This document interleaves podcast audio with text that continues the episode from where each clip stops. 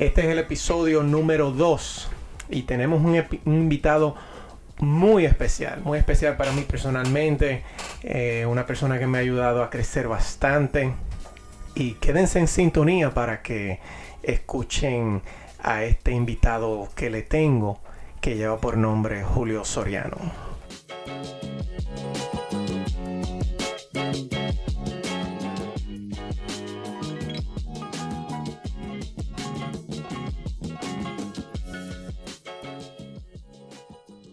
Hola, ¿qué tal amigos? Yo soy Luis Romano y te quiero dar la bienvenida a mi podcast, Encaminados al Éxito, donde te acercarás un poco más que ayer al éxito que tendrás mañana. Bienvenidos.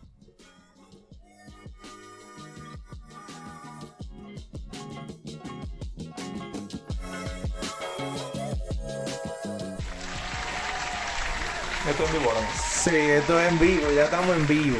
Ya estamos en vivo aquí grabando, así que todo lo que tú digas por esa boca está grabado. Ya. Aquí, señores, como les había eh, dicho en la introducción, tengo yo nada más y nada menos que a Julio Soriano, señores, una persona que eh, ha trascendido muchos niveles de, de, lucha, vamos a ponerlo así. Jugó pelota eh, profesional, eh, trabajó conmigo en Cablevisión. Eh, hemos venido desde hace tiempo, desde que conozco a Verónica, eh, hemos hecho una, una más que amistad, unos lazos familiares, se podría, se podría decir. es mi cuñado, pero yo para mí es más que un hermano. mi hermano, bienvenido a mi podcast. Gracias, Mondro. Gracias.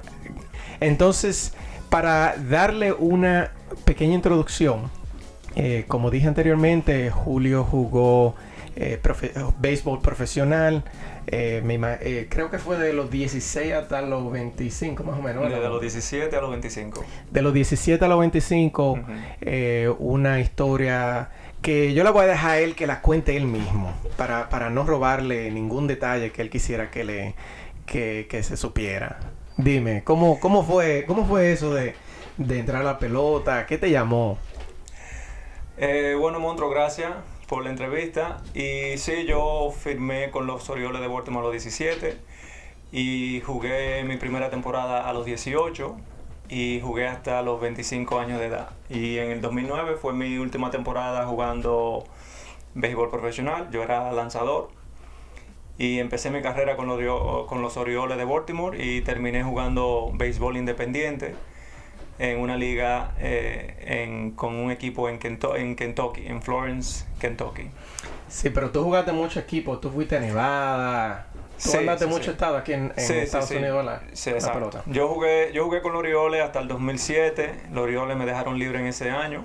Y luego entonces pasé a jugar, pasé a jugar eh, béisbol independiente sigue siendo profesional, pero no pertenece, no es afiliado a la Major League Baseball.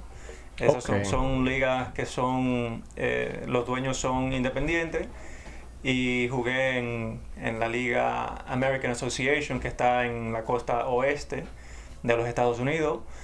Jugué en la liga Can-Am League que está en la costa northeast, aquí en, el, en Boston, está en, juega en Canadá.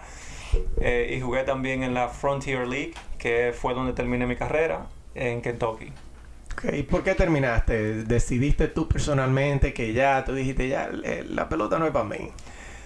Eh, realmente es un poco complicado la razón por la que yo, en mi caso particular, terminé la carrera, porque yo no me sentía que estaba disfrutando el juego y llegó un punto donde ya la pasión que, que te levanta y eh, hay una fuerza que, que, mueve a uno todos los días y yo no sentía ya esa fuerza y por lo tanto se reflejaba en, en, mi juego y yo creí que en ese momento lo mejor era yo, yo dejar la pelota. Entiendo. Una, una anécdota que tú, yo cuando te pregunto por anécdota, yo sé que tú tienes miles porque porque yo me he sentado contigo y, tú y los cuentos que tú me has hecho a mí, a la familia, son para, para morir, vamos a ponerlo así.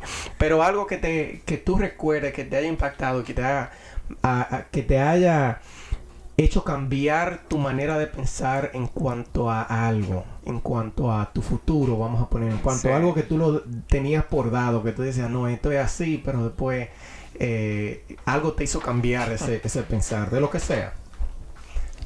Bueno, mil y una cosa, como tú dijiste. Sí, yo, si te digo, para seguir en la misma línea de, vamos a decir, cómo culminó mi carrera de deportista, eh, yo en mi última temporada jugando con el equipo de los Florence Freedom en Kentucky, sí.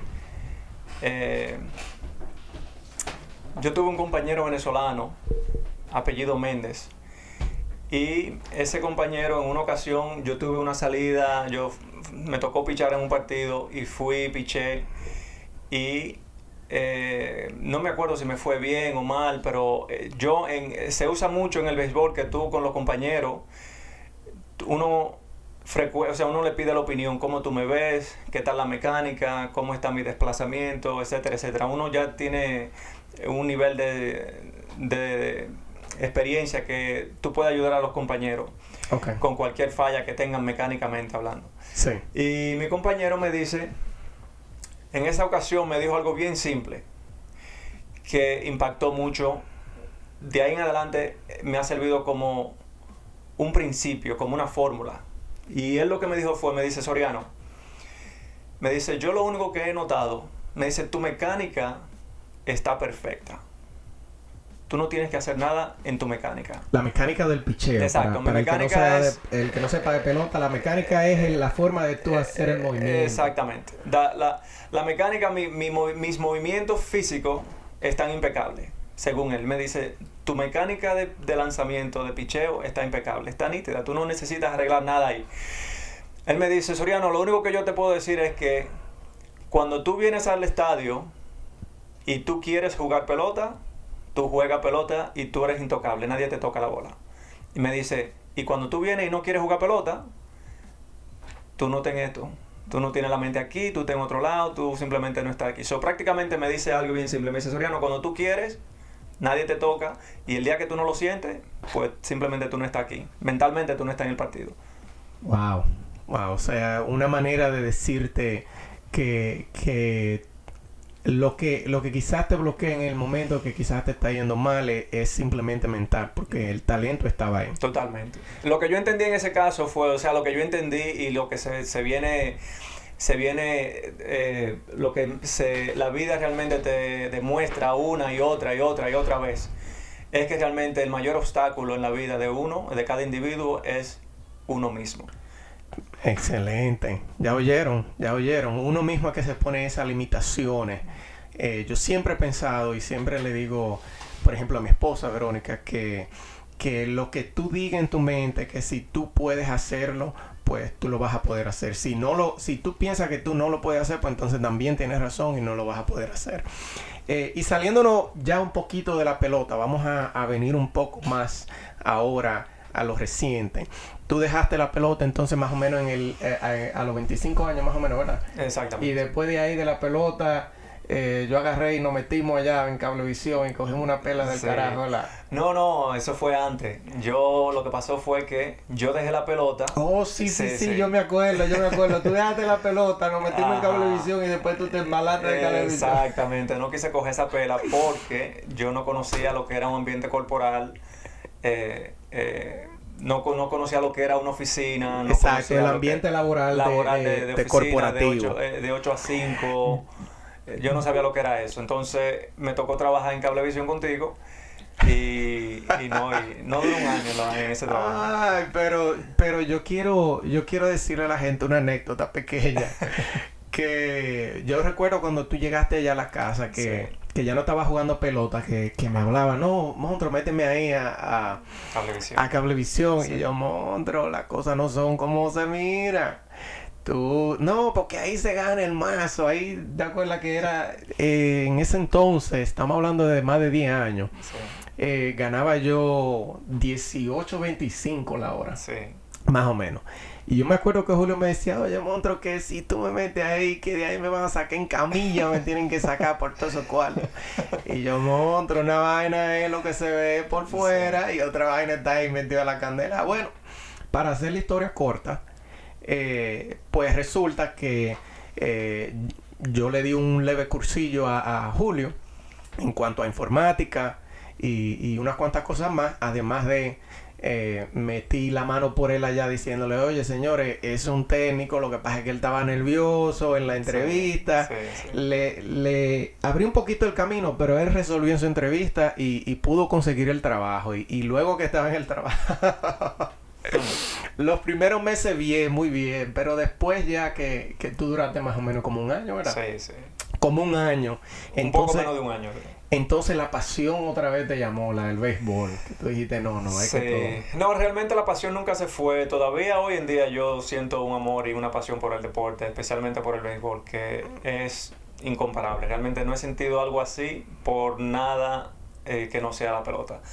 Eh, que todavía de hecho tú sigues jugando. yo juego de vez en cuando softball para, sí, sí, para recreación y cosas. Tú cuando a veces tú tienes algo especial cuando tú pones el, cuerpo en movimiento, si tú eres un atleta y tú pones el cuerpo en movimiento, se activan los reflejos y se activan los músculos que ya tú tienes desarrollado. Entonces, yo entiendo que yo desarrollé un talento que es por encima de averaje y por más que yo quiera retirarme por más que yo quiera alejarme del juego, cuando yo pongo el cuerpo en movimiento se activan esos reflejos y esas cosas y, y hace que yo quiera volver a jugar y, y, el, espíritu competitivo vuelve y se, activa. Claro, y, una cosa también que es, que yo creo que te lo comenté a ti, tú como atleta eh, tienes una, una, habilidad y, y, también el espíritu de competencia hace que tú puedas, no solamente en béisbol, señores, a este caballero tú le dices, vamos a jugar taquito. Al que no sabe, eso es canicas.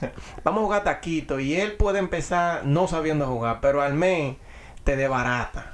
Yo recuerdo también que precisamente en Cablevisión nosotros empezamos, ellos tenían una, una mesa de ping-pong en Cablevisión. Y señores, yo estoy hablando de que yo tenía quizás más de un año ya trabajando en Cablevisión y yo nunca me había parado en esa mesa de ping-pong. Yo veía a la gente jugar, bien, todo normal, nunca me había llamado la atención. Pues, ¿qué pasa? Julio entró a Cablevisión, las primeras semanas todo normal, él se sentaba a ver su juego de las otras gente de ping-pong. Estamos hablando de que Julio nunca toca una raquetica de ping-pong. Bueno, pues de un momento a otro, don Julio se compra su raqueta. No compramos. No compramos, exactamente. Nos compramos la raqueta, empezamos ahí en lo que estábamos en break, nosotros los novatos aprendiendo un poco. Eh, al cabo de un mes, más o menos, ¿verdad? yo creo un, un poco mes, o dos meses, vamos a poner. El que se quedó atrás fui yo, eso, eso sí lo podemos decir. Yo, como no tengo la habilidad con las manos, siempre lo he dicho, o por lo menos no pienso que la tengo, que también pudiera ser un mito eh, no seguí con esa pasión, pero Julio, al ver la competencia, se, se llamaba una liga fuerte en, Cablevisión. Al ver la competencia, eso lo como que lo prende. Entonces, eh, el hombre siguió entrenando. Oye, y al final no te quería ni dejar jugar. al final no quería ni dejar jugar al hombre. Tú ves cuando, como cuando la gente, oye, cuando la gente te dice, oye, tú no estás de liga. Así mismo le salían corriendo a la gente.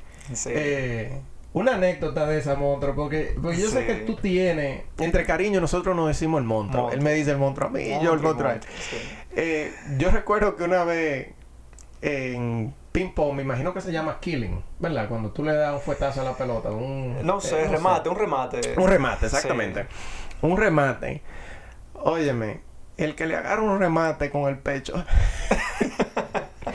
a este hombre fácilmente se queda con una roncha. Y estamos hablando de una, de una bolita de plástico. Que no ¿eh? pesa ni una onza. Que no pesa ni una onza. Y yo te estoy diciendo que el que le agarra un, remate a Julio, así a carne pelada, fácilmente le deja su roncha.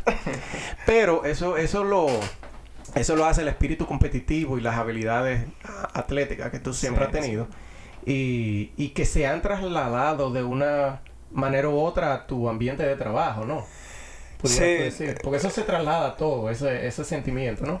Sí, bueno, el sentimiento, sí. Lo, obviamente lo físico no, pero, pero el sentimiento y eh, la pasión, eh, el instinto y esas cosas se, se transfiere, seguro que sí. En eso precisamente lo que, si en algo yo he trabajado en estos últimos años, es precisamente en transferir esa, ese espíritu competitivo, esa hambre y esas ganas de superación de, del deporte al área profesional ya laboral dentro de, mi profesión. En eso es precisamente en lo que yo me enfoco. En, transferir, transferir esa pasión a, ya afuera, a lo laboral, exacto. Perfecto.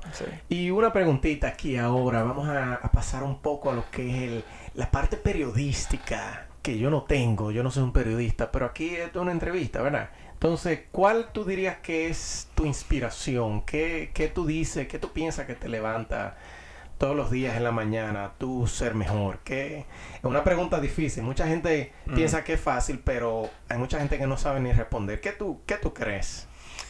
Tú le has dado mente. claro que sí, claro que sí. La inspiración mía, yo, si te digo que la, eso primero ha, evolucionado y no deja de evolucionar lo que es la inspiración. Para mí, en mi caso personal. Ok.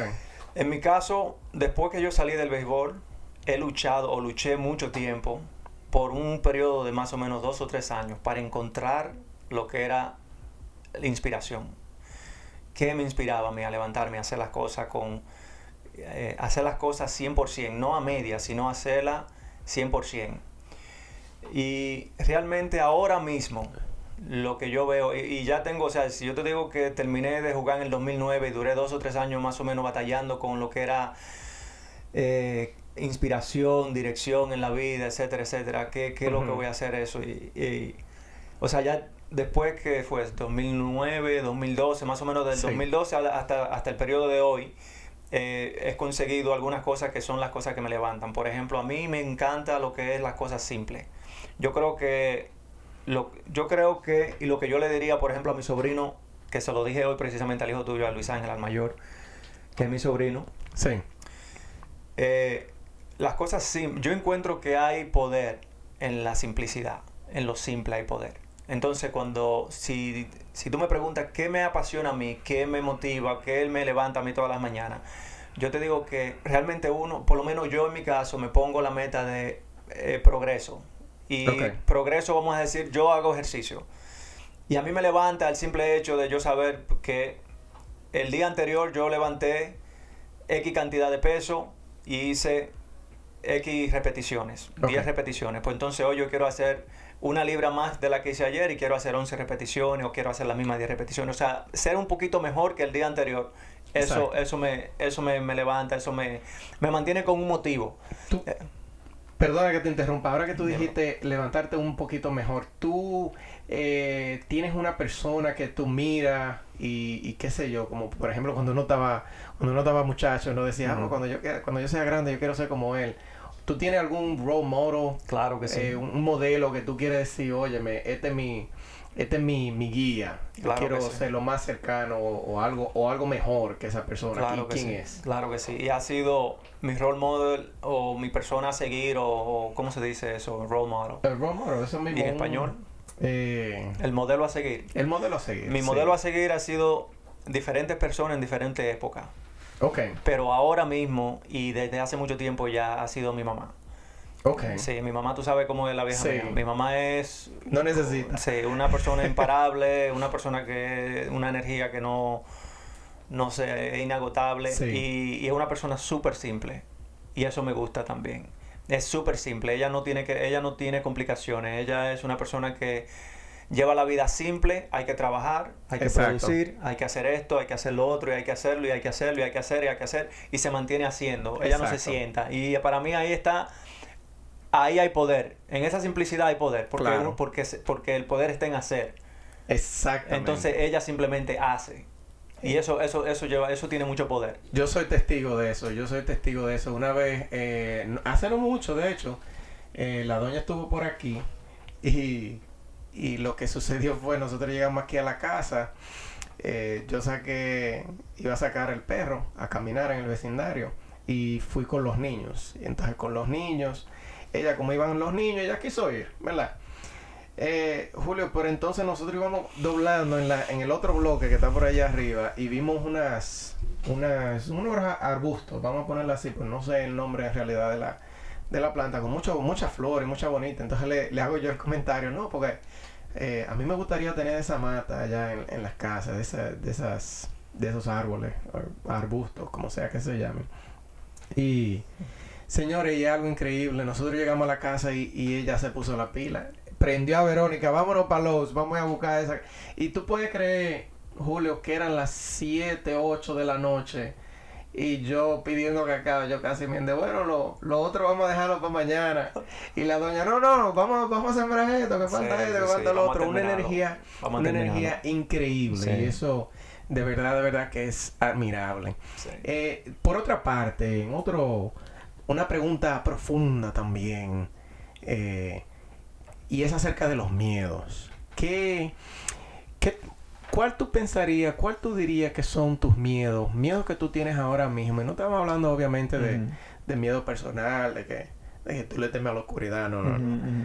¿Qué sé yo? Algo que tú le temes en la vida y que siempre tú lo llevas quizás como pendiente. Sí. Eh, igual que el modelo a seguir, para mí los miedos que yo he tenido han sido diferentes en diferentes épocas de mi vida. Épocas. Eh, yo creo que mientras más uno aprende y mientras más uno conoce, eh, las ideas de uno se vuelven ideas más sofisticadas. Sí.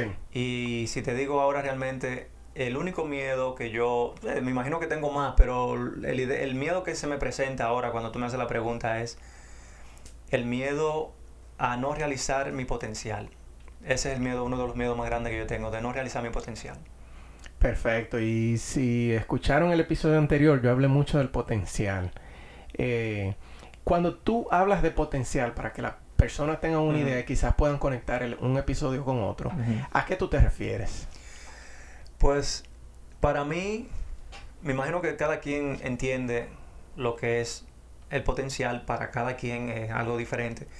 Para mí realmente el potencial en mi caso es, yo tengo, yo tengo, he sido bendecido realmente con un cuerpo saludable, y por lo tanto físicamente yo quiero realizar mi potencial de mi cuerpo. Yo quiero mantenerlo saludable, quiero mantenerlo fuerte. Eh, para mí físicamente ese es el potencial. Si yo tengo, el, mi físico me permite hacer cosas que mucha gente no puede, que una persona vamos a decir...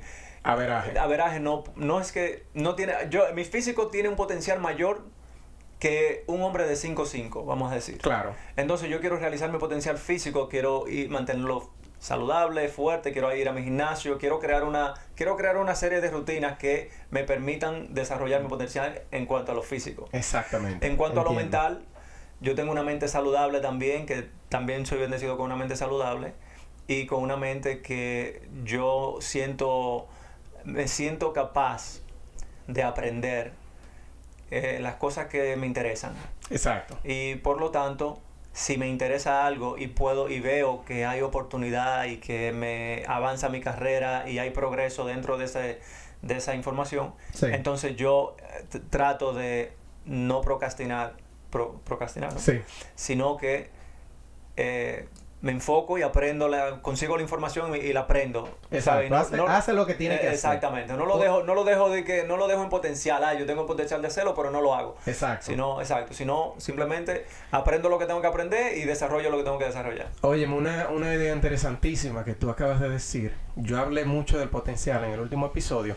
Pero algo que tú ahora mismo acabas de, de explicar y es que cuando uno habla de potencial, el potencial no es uno solo. Tú puedes tener potencial, como tú acabas de decir, tú puedes tener potencial atlético, algo físico que te da la ventaja sobre otras cosas, pues eso también te lo puedes explotar. No es solamente el potencial que tú tienes de ser, digamos, buen cantante. Tú puedes tener una buena voz y al mismo tiempo también tener el cuerpo para tener para ser un buen atleta. Entonces el potencial tú lo puedes explotar de las dos maneras. O, o explota una una al máximo o la otra al máximo, o también, ¿por qué no? Las dos. Hay mucha gente que son muy talentosas en, varias ramas.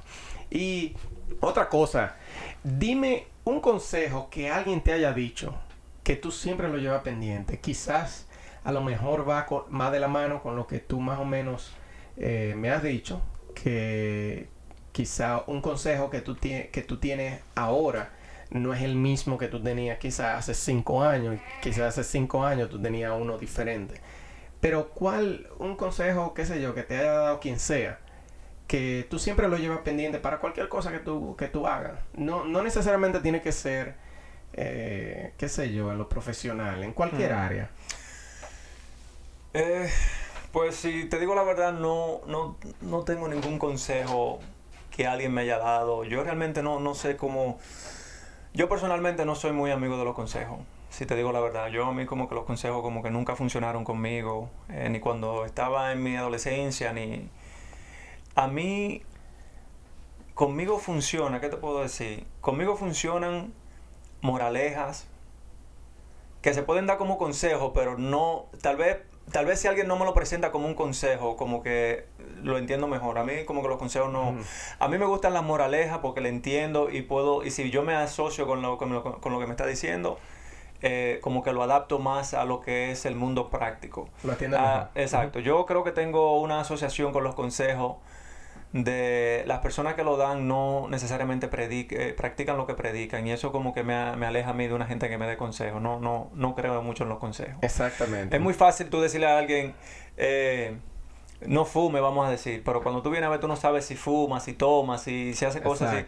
Yo en mi caso, si te digo, si te digo, eh, te voy a decir algo, mira, consejos no tengo, pero sí tengo algo que, que aprendí no hace, no hace mucho, lo aprendí hace unos años atrás. Eh, vamos a decir, lo aprendí tal vez en 2015, 2016. Ajá. Y yo creo que esa lección cambió mi vida. Y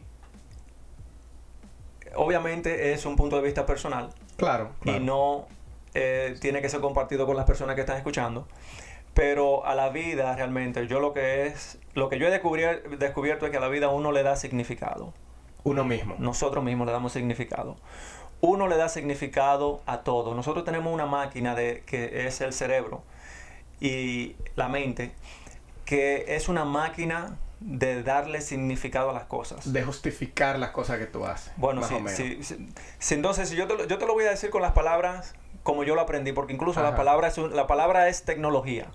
Ajá. Así como se desarrolló la rueda para mover un vehículo, nosotros desarrollamos la palabra para comunicarnos. O sea que la palabra realmente es tecnología. Sí, ok. Entonces, si yo, yo voy a utilizar la tecnología, que es el lenguaje, el idioma, Sí. eh, el lenguaje, y te voy a decir que la mente es una máquina de crear significado. Y esa máquina no se apaga, esa máquina crea un significado para todo. Pero, y repito que esto es una opinión Personal, mía. claro. O sea, eso no tiene que ser compartido con, si usted no lo comparte, pues simplemente no lo comparte. Pero nosotros le damos significado a todo. Eh, la vida simplemente es para mí, ¿no? Cada quien tiene una percepción diferente. Y la percepción es realidad para cada quien. Ok. Si tú tienes una máquina, si ya, si ya yo te acabo de decir que uno tiene una máquina que es el cerebro y la mente, de, de- que es una máquina de hacer significado, de darle significado a las cosas, quiere decir que a todo lo que tú veas, esa máquina le va a dar un significado, pero no es que lo tiene, sino es que tú se lo estás el que asignando. tú se lo- el que tú se lo Exactamente. Realmente nada tiene significado. Claro, si tú te pones... eh, De hecho, yo estaba escuchando un podcast eh, hace mucho que estaba entrevistando a un, un peleador de MMA que, que él pasó por un proceso similar de darse cuenta que, que en realidad si, si tú le das mente, al- a- como dicen aquí, al grand scheme of things, a, la, a, la- a todo, ¿verdad? En, en una manera eh, superflua, vamos a poner. Eh, Como que todo es nada.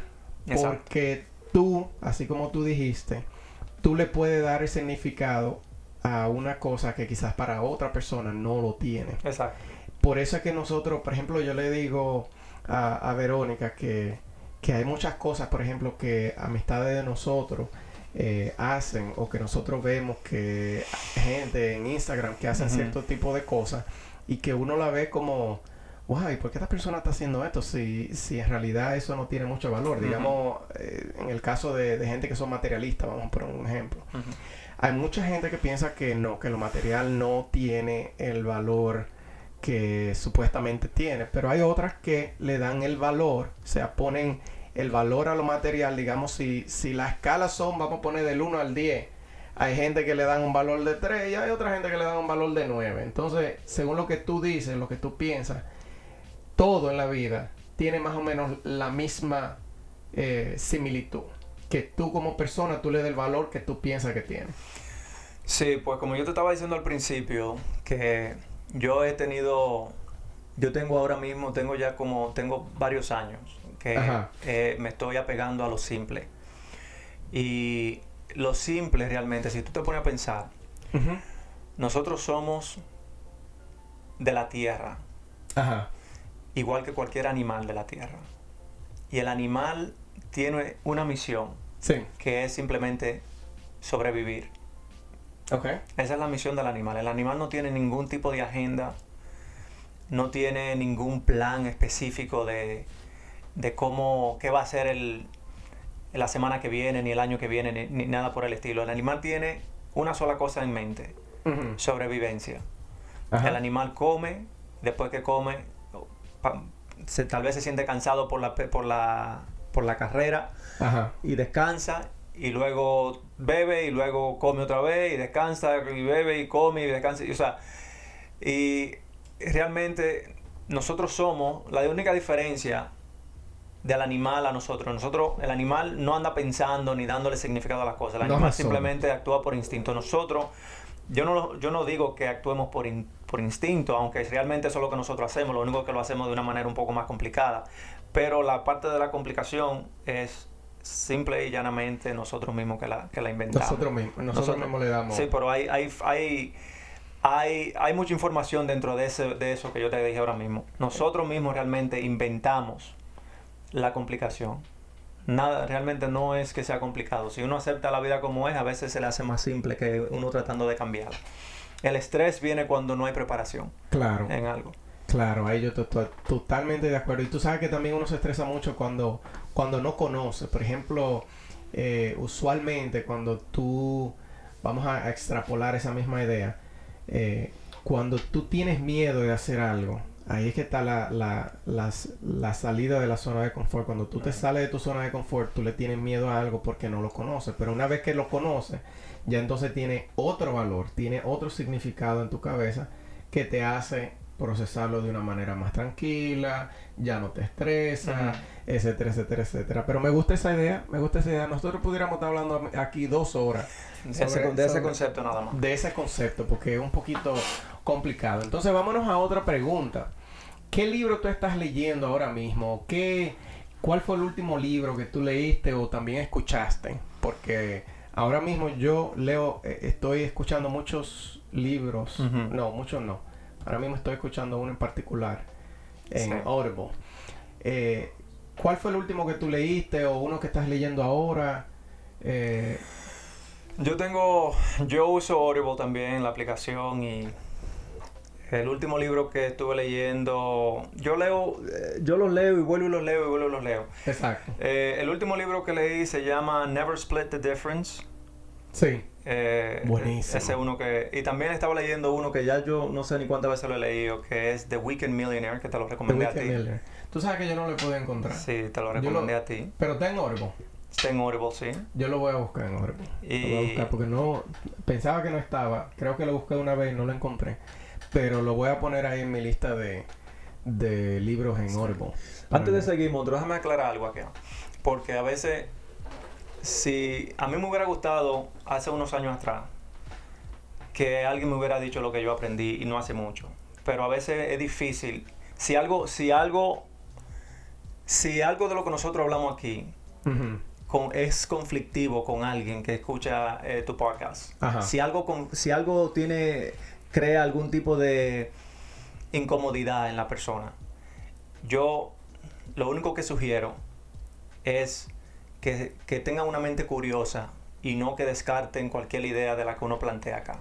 Totalmente. Porque realmente la, diferencia está en cuando uno busca a uno mismo la información y no se queda con, el nivel de eh, conocimiento que uno tiene actualmente.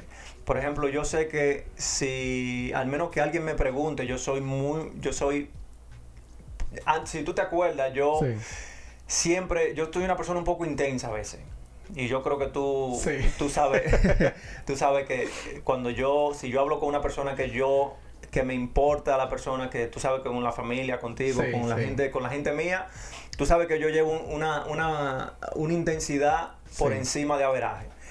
Yo, pero cuando hablo con una persona en la calle, yo realmente, yo hace mucho tiempo, y hablo de muchos años atrás, ya no, yo no ofrezco ninguna, ninguna información simplemente por ofrecer la información. Exacto. Porque yo entiendo que las personas realmente entienden por su nivel de percepción. Y, y yo dejé de explicarme porque una persona, uno deja de explicarse uno mismo cuando uno entiende y uno logra entender que cada persona entiende de acuerdo a su nivel, a, su, nivel, de percepción. Entonces, la mente curiosa, si hay algo que se dice que es conflictivo, si hay algo que, se dice aquí que hace sentir incómoda a la persona, yo sugiero que en vez de rechazar completamente la idea, que tengan una mente curiosa y indaguen, que te pregunten, que, que, ¿qué tú quisiste decir con esto? Pero, y que, y que, caigan en diálogo en vez de rechazar la idea completamente. Exactamente, óyeme, ahí tú has hablado algo que, que menos mal que lo estamos grabando y que cualquier persona lo puede escuchar nuevamente, pero estoy totalmente de acuerdo contigo en, en eso que dijiste, porque yo soy de la misma manera. Eh, muchas veces mucha gente se cierran. Por X por Y razón, porque quizá le dan valor a una cosa y no a la otra. Pero lo, lo importante o lo no importante, lo malo del caso es que se cierran a una sola opinión por lo que sea y no le dan cabida a cualquier otra oportunidad de, aprender algo diferente, de, de, escuchar a la otra persona. Y, y, es difícil. Entonces ahí, cuando. Y tú, tú se conoces las personas que son así. Las personas que son así, que son cerradas, que, que, no te dan ni siquiera chance a tú, óyeme, pero mira, vamos a poner punto A y punto B. Después, si tú te quieres ir por cualquiera de los dos puntos, está bien, porque tú tomaste una decisión sabiendo las opciones, indagando, siendo curioso. Pero una persona que solamente sabe, digamos, de punto A y se eh, reniega, se, se, se pone eh, de mala manera cuando le explican un punto B y, y lo niega, a un punto de no escuchar, entonces ahí es que está el problemita. Hay mucha gente, si tú piensas que eres de esa manera, pues yo te recomiendo que, como dice Julio, sea un poco curioso. La curiosidad te va a llevar a la verdad. Y por eso es que yo creo mucho en la ciencia, porque la ciencia no busca estar correcto, sino eh, busca la verdad. ¿Cuál es? Si, si prueba una o prueba la otra, una de las dos será y no necesariamente te enamoras de una respuesta. Este, Julio. Dímelo. ¿Qué ritual tú tienes? ¿Qué sé yo? Algo que tú hagas todos los días, algo que tú no puedes dejar de hacer diario lo que sea, hasta sábado y domingo a veces. no, tiene que ver con, no necesariamente tiene que ver con productividad o, ser exitoso, no necesariamente, ¿qué, ah, ¿qué, es algo que tú, vamos a decir, de una manera, quizá un chisme fea de decirla, eres adicto haciendo, lo que no lo puedes dar, dejar de hacer? Ya. Eh, realmente, si, como bien tú sabes, yo soy una persona de eh, hábitos. Y, soy, yo, todos somos realmente víctimas de los hábitos. Pero, como te dije anteriormente, como yo entiendo, yo tengo, yo para mí entiendo que nada tiene significado. So, realmente no hay nada que yo no pueda dejar de hacer. Si mañana yo me levanto y ah, cambio totalmente la rutina, la cambio y entiendo que no significa nada, simplemente quiere decir que ese día cambié la rutina porque por X o Y razón. Ahora, yo soy una persona que sí hago lo mismo todos los días. Yo tengo una rutina bien eh, establecida. establecida, ya. Pero, como te dije, si la cambio, la cambio. Pero no, la cambio, podemos decir, por una interrupción y, entiendo que puedo regresar enseguida al otro día, etc. Pero sí, yo tengo una rutina de, yo me levanto, vamos a decir, de lunes a viernes.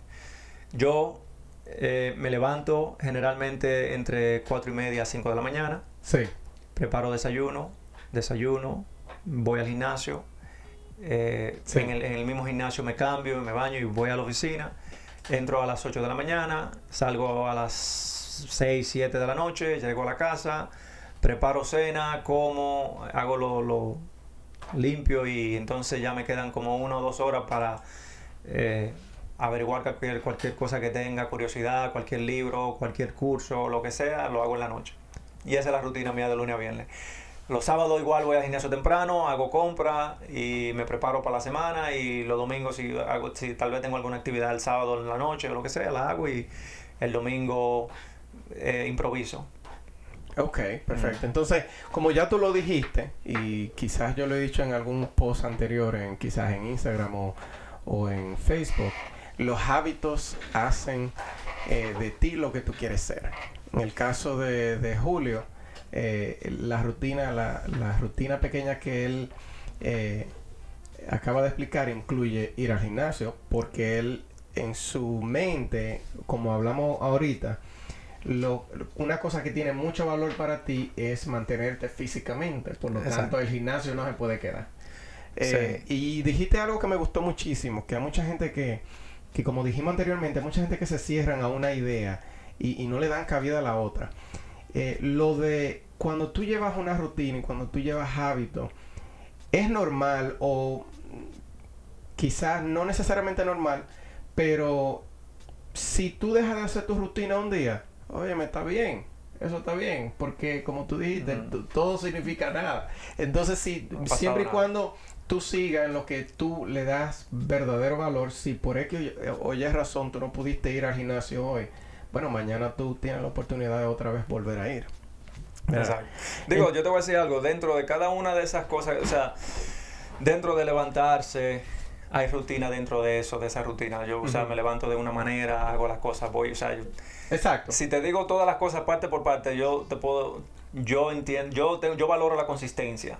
Ajá. Y como en, y eso viene del béisbol. Sí. La consistencia viene de mi rutina del béisbol. Si yo te digo que cuando yo me estrecho, yo me estrecho todos los días de la misma forma Sí. y todos los mismos todos los días eh, la misma rutina y la misma forma.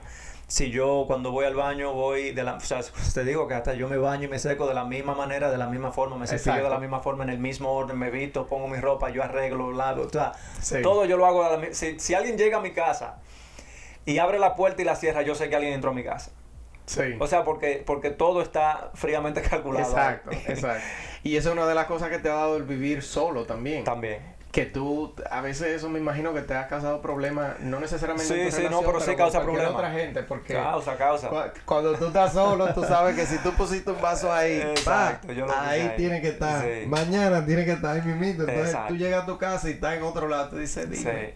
No, es, un lío, es un lío porque tú sabes qué pasa, que no tanto por eso, porque es como yo te dije, si uno realmente internaliza Sí. que, que nada significa nada, tú no te pones guapo si una gente... Exacto, exacto. Pero, tienes razón. pero, ¿qué pasa? Que cuando algo sí, cuando sí significa algo que te, vamos a decir, que, que hay un percance, ya sí, porque ven acá, significa Claro. algo, porque, o sea, entonces la gente, pero la gente va a decir, la gente va a decir, sí, pero entonces tú te estás contradiciendo, porque significa o no significa. Exacto. Pero yo te voy a decir, en el mundo en que vivimos, si tú causas que yo te tarde para alguna actividad, significa que yo estoy tarde. Ahora, ¿qué quiere decir que yo estoy tarde? Que yo estoy tarde.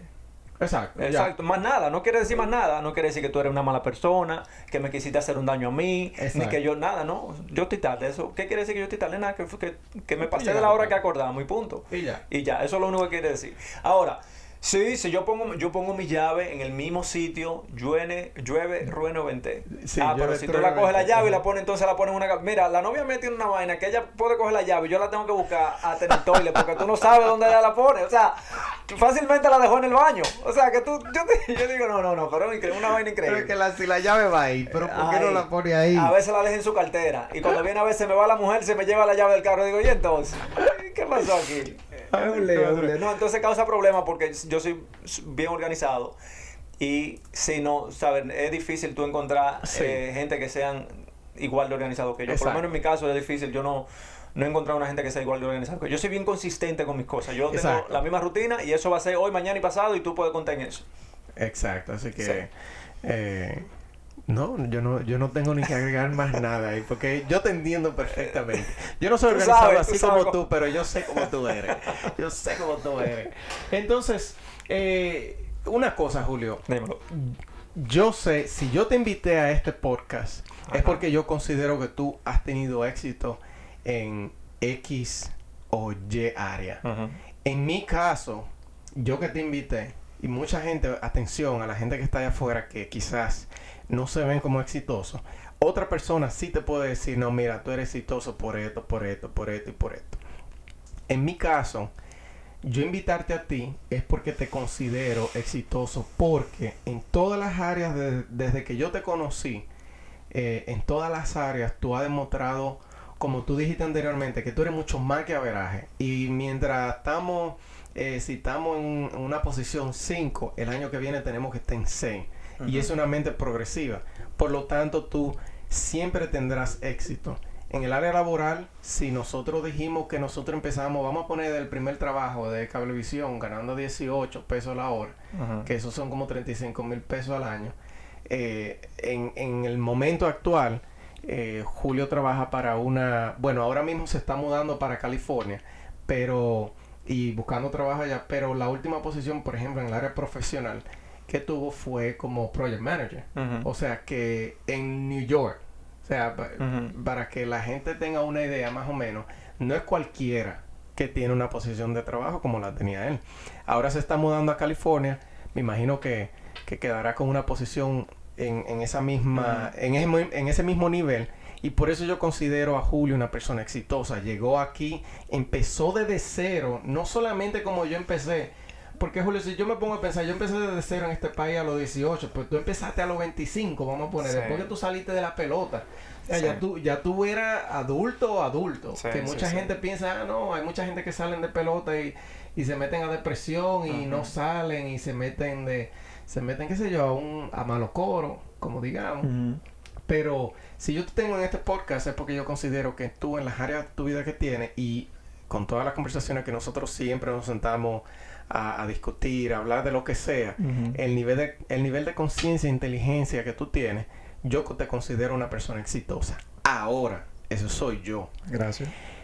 Dime tú mismo, quizás en un momento cuando tú te sentaste y tú, y, y tú, tú mismo te dijiste, mí mismo, estoy orgulloso de ti. Wow, óyeme, yo he viajado lejos. Vamos a poner un ejemplo. Un, un momento que tú hayas dicho eso. Que la otra cosa es para que no te sientas, ah, no, porque ya tú te sientes realizado y ya. Volvemos a lo que dijimos ahorita, nosotros nos sentimos eh, realizados en un momento, pero no quiere decir que nos quedamos ahí, sino que, ok, ya nosotros, wow, me siento chulo aquí, nunca pensé que iba a llegar aquí, pero ahora se convierte en la próxima meta. Sí. Una meta termina, eh, no, una meta comienza donde la última termina. Claro. ¿En qué momento quizás tú dijiste, óyeme, yo estoy bien? Yo creo que, eh, mira, de la manera que yo entiendo eso y cómo se traduce eso en mi mundo, esa pregunta es, muy cargada, ya viene, viene con mucha carga. Sí. Y, y yo creo que va de mano con lo que tú me preguntaste al principio de, de la entrevista, que es, ¿qué te motiva, qué te levanta? ¿Cuáles son, tu, ¿Cuáles son tus motivaciones todos los días?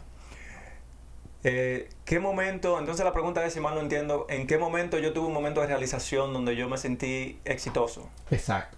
Que tú dijiste, óyeme, yo soy un monstruo. Yo estoy aquí, no me lo creo. Pero después al otro día tú dices, coño, ahora tengo que llegar hasta allí. Tengo que llegar. si te digo algo que, sin mentirte, sin mentirte, o sea, francamente te lo digo. Yo me siento así por no decirte todos los días, yo me siento así casi, casi todos los días, porque no recuerdo, o sea, yo me siento así casi todos los días. Y te lo digo porque cuando te estaba diciendo que yo me levanto y tengo una meta ese día de ser mejor que ayer, vamos a decir. O sea, yo te lo digo con, óyeme, la gente a veces piensa que es, como le dicen en inglés, lip service. Cuando, cuando, tú haces, cuando tú dices las cosas por decirla, no, señor. Una mara boca, No, no, esto no, nada no, no nada más son palabras, es una filosofía de vida. Si yo me levanto hoy con la meta de levantar un poquito más de pesa de ayer y yo lo hago, yo me siento así. Eso me causa euforia. Claro.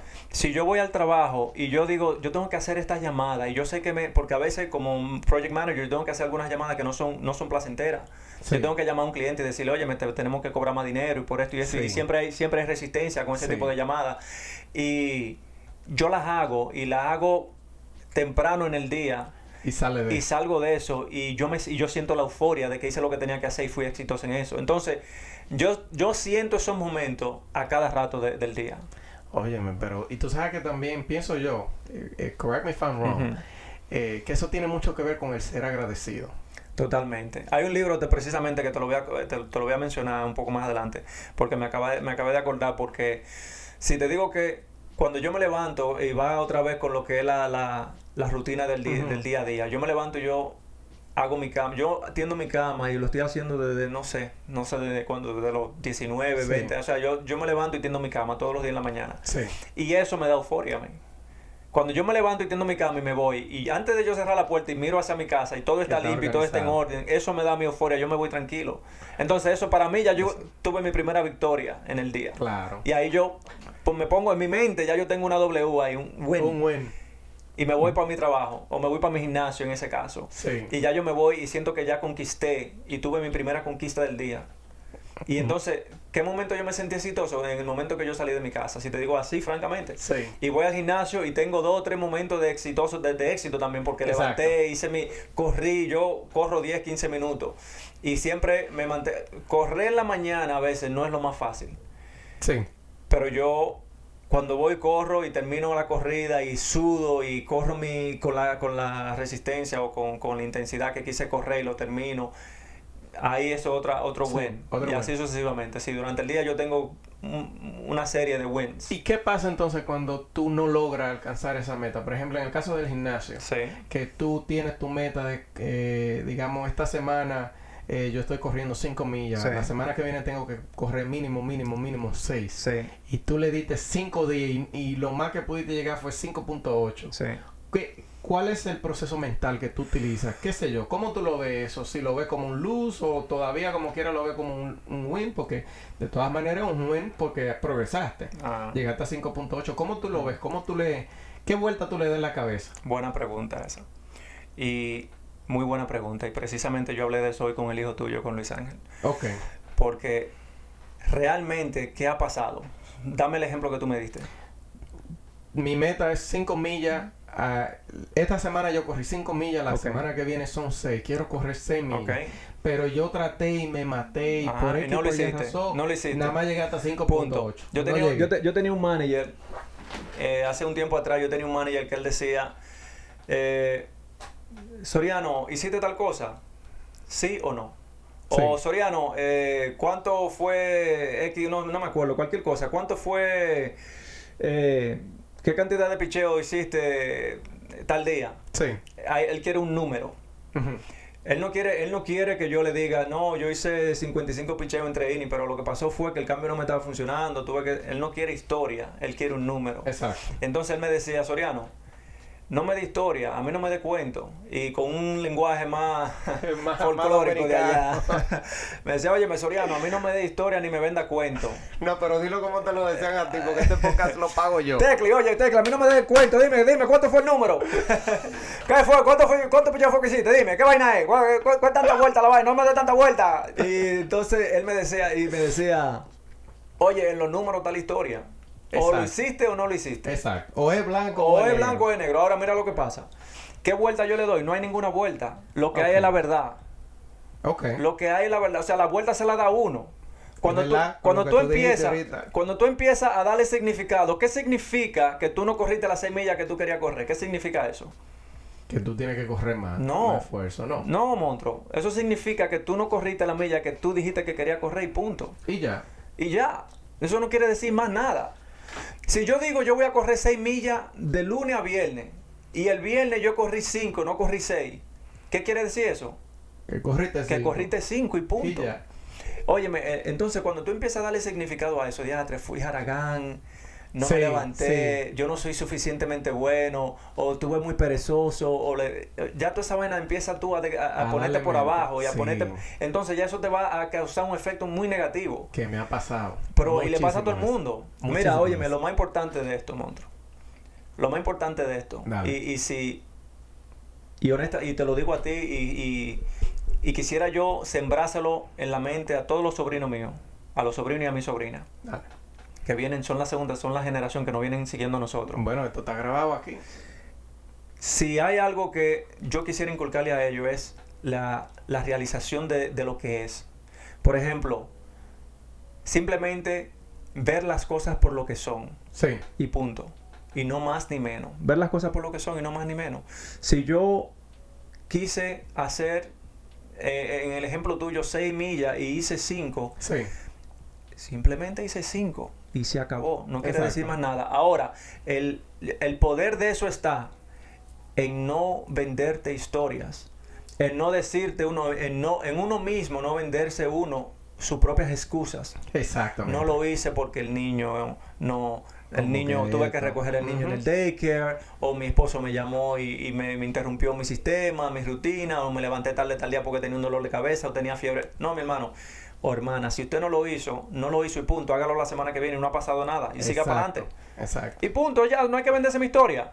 No hay que crearse No, no hay que historia. crear esa historia, ni hay que darle significado a esa Sí. vaina, ni nada. Óyeme, el poder de eso está en, en, el, en, en tú realizar, eh, darte cuenta de lo que pasó, verlo Sí. por lo que es y seguir para adelante.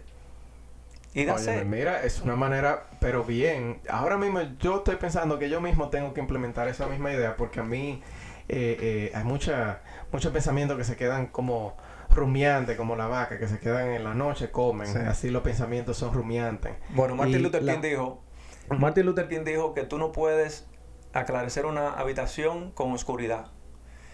Y con eso lo que te quiero decir es que si tú quieres que salga al oscuro, tú tienes que traer luz. Claro. No es más, más nada, tú no puedes traer más oscuridad a la oscuridad y, pensar que vas a alu- alumbrar. En pocas palabras, tú no puedes resolver cosas negativas con más pensamiento No, negativo. olvídate de esa vaina y dale para allá. Exactamente. Y, y sigue para allá. Y no, y no crearte ninguna idea ni ninguna excusa de por qué pasó, ni si pasó, ni si yo soy, ni si no soy, qué quiere decir Sí. eso.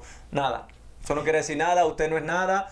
Eh, tú no eres ni más ni menos, ni eres Aragán, ni eres nada. Eso no quiere decir nada. Simplemente no lo hiciste. Dale para adelante, mañana lo haces. Exactamente, muy buena, muy buena.